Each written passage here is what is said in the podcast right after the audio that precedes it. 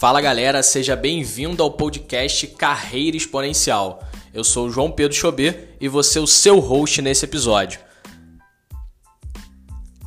Antes de mais nada, eu gostaria de agradecer a você que está ouvindo aqui o nosso podcast.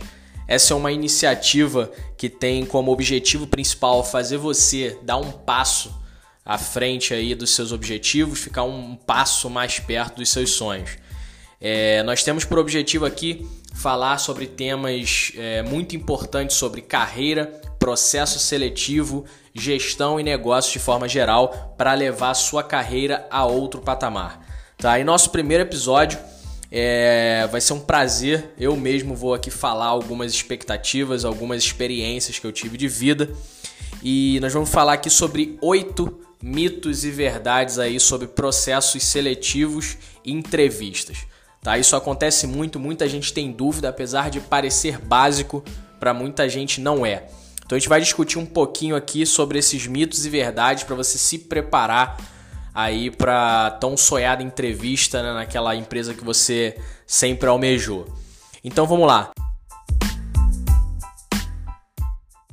É, aqui eu selecionei oito perguntas que ao longo da minha experiência eu fui muito solicitado e vou trazer aqui para vocês nesse bate-papo bem, bem descontraído para que você possa aproveitar o tempo que você tem livre e absorver um pouco de conteúdo. Então, prazer estar tá aqui falando para vocês. Tá bom? Então, a primeira pergunta é o seguinte: o meu currículo ele precisa de foto? Cara, isso é uma pergunta é, que acontece muito, muita gente tem essa dúvida e cada pessoa, eu já vi especialistas até convergirem, divergirem, na verdade, de opinião sobre isso. A questão é o seguinte: não, não há necessidade de colocar foto no currículo, tá? Inclusive, é, cada vez mais estão existindo os processos seletivos que são conduzidos às cegas. Provavelmente vocês já devem ter visto aí em alguma reportagem em alguns é, países, principalmente lá de fora, que já estão começando a fazer entrevistas às cegas. Isso é muito importante para que você não seja, né, os entrevistadores, aí os recrutadores, não sejam parciais naquilo que eles estão analisando, nas pessoas e possam influenciar a sua decisão. Tá? Então a primeira coisa que você tem que se perguntar é o seguinte: é necessário que a empresa me veja ou veja a minha foto para ela poder decidir se eu sou bom ou não? Essa é a pergunta que tem que vir logo na mente, assim, a primeira coisa a se pensar. Bom, na minha opinião, não. Para que, que ela quer saber? Para que, que ela quer me ver? Para entender se ela precisa me contratar ou não. Não são as minhas competências que estão em jogo, são a minha aparência. Então eu já desconfio logo de cara. É óbvio, é, existem algumas empresas, por exemplo, uma vaga para lojas, para vendedores, e eles vão querer uma pessoa no perfil que eles esperam. Bom, eu acho isso um pouco preconceituoso. Então eu já desconfio de cara se a empresa pede para colocar uma foto. Então, de princípio, simplesmente não coloque. E se você for requisitado a colocar, a colocar solicitado a colocar ou enviar, desconfie, tá? É, vai aparecer aí essa red flag no seu pensamento, beleza? A segunda coisa muito importante é preciso colocar dados dos meus documentos pessoais no currículo? Não, de forma alguma tá? Isso é muito perigoso. Você colocar seus dados pessoais, como CPF, RG, etc, no currículo é extremamente perigoso. É, eu já peguei currículos com esses dados, tá? Eu já peguei alguns currículos que tinham dados CPF, RG é muito perigoso, até porque tem muita gente que distribui esses currículos porta a porta. Eu já encontrei currículo no chão, eu já encontrei currículo, é, muitos currículos por baixo ali da porta do meu escritório. Então isso pode cair em mãos erradas e te prejudicar. Então não coloque documentos, dados de documentos, tá bom? A terceira pergunta, o terceiro ponto é: eu posso utilizar aqueles currículos criativos, ou seja, ao invés daquele tradicional modelo de currículo só em texto, eu vou usar aquele currículo mais criativo, mais colorido, onde eu coloco ali alguns desenhos, alguns é, um, um formato de dashboard para apresentar os meus skills de forma mais criativa, com bolinhas e etc. Bom, isso é um ponto interessante. Tá? E é, é importante também ter a, a sensibilidade que varia muito de recrutador para recrutador. Então ainda tem essa esse ponto da pessoa que está te avaliando.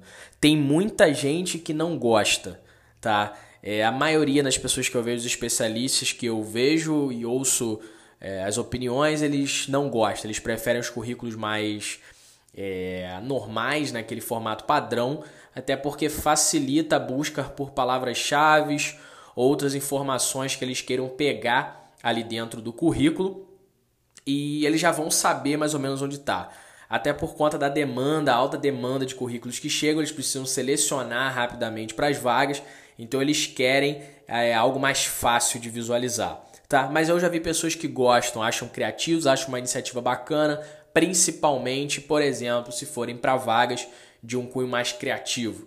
Então é algo a se pensar. Eu ficaria no padrão e dava uma sentida ali em como que é o clima, em como que é a cultura da empresa, para que eu possa é, fazer isso.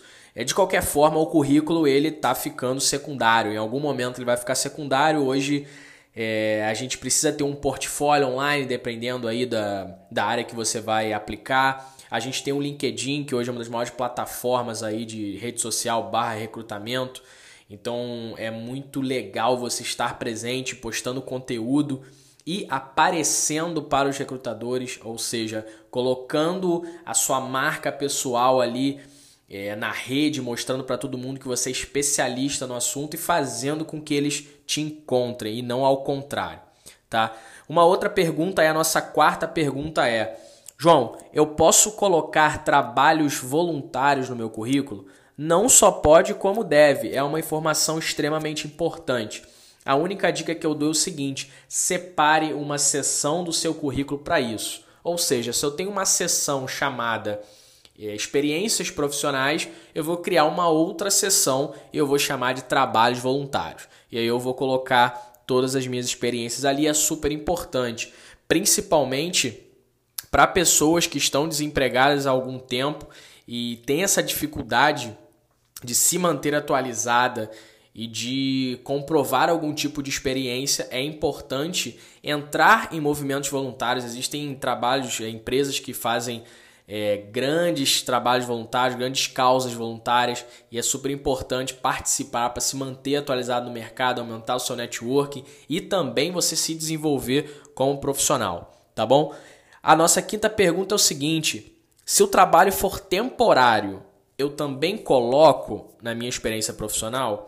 Sim, você pode colocar.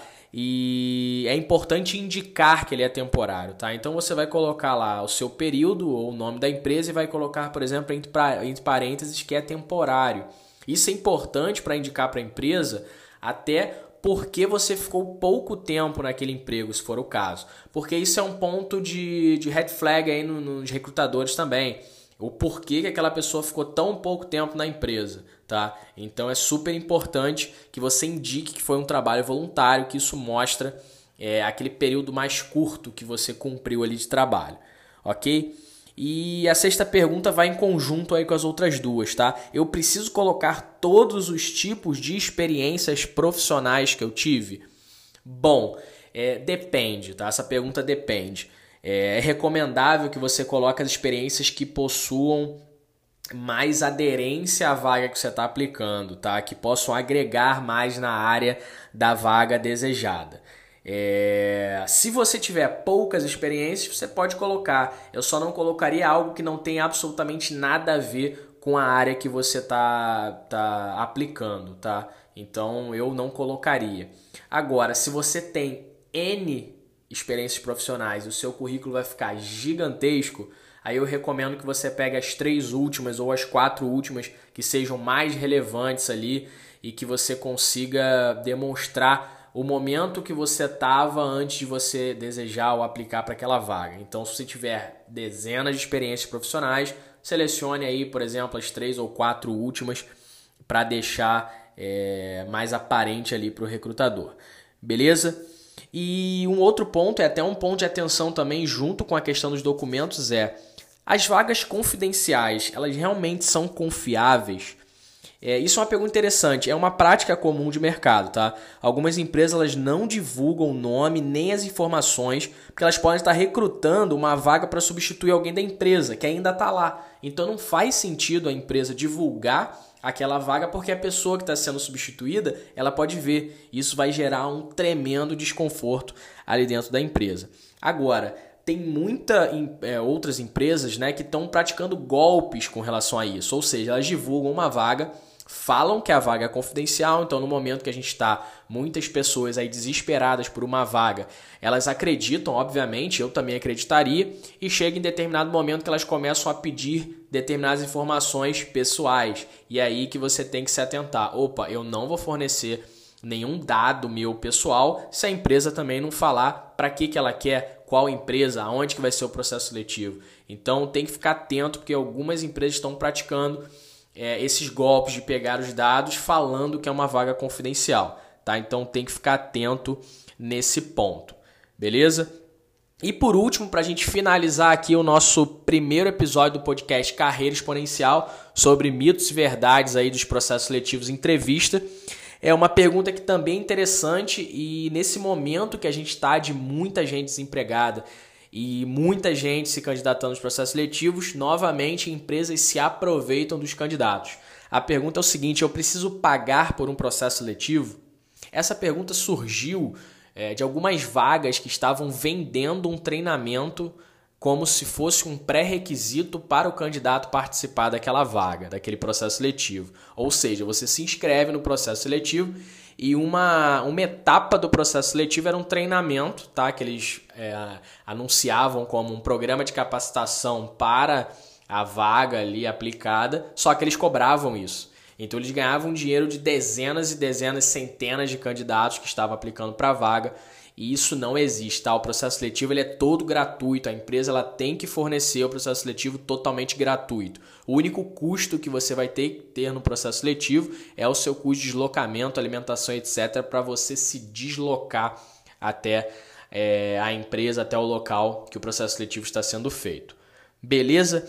Então a gente fecha aqui essas oito perguntas, um podcast rápido, um bate-papo rápido aqui pra, nesse episódio do Carreira Exponencial e espero vocês na próxima semana para mais um episódio, tá bom? Qualquer dúvida é só me mandar uma mensagem. Vocês podem me encontrar aí como João Pedro Chobê no LinkedIn, João Chobê no Instagram, ou então me mandar um e-mail que eu respondo todas as mensagens pessoalmente, tá bom? É joão.chobê.gmail.com. Grande abraço!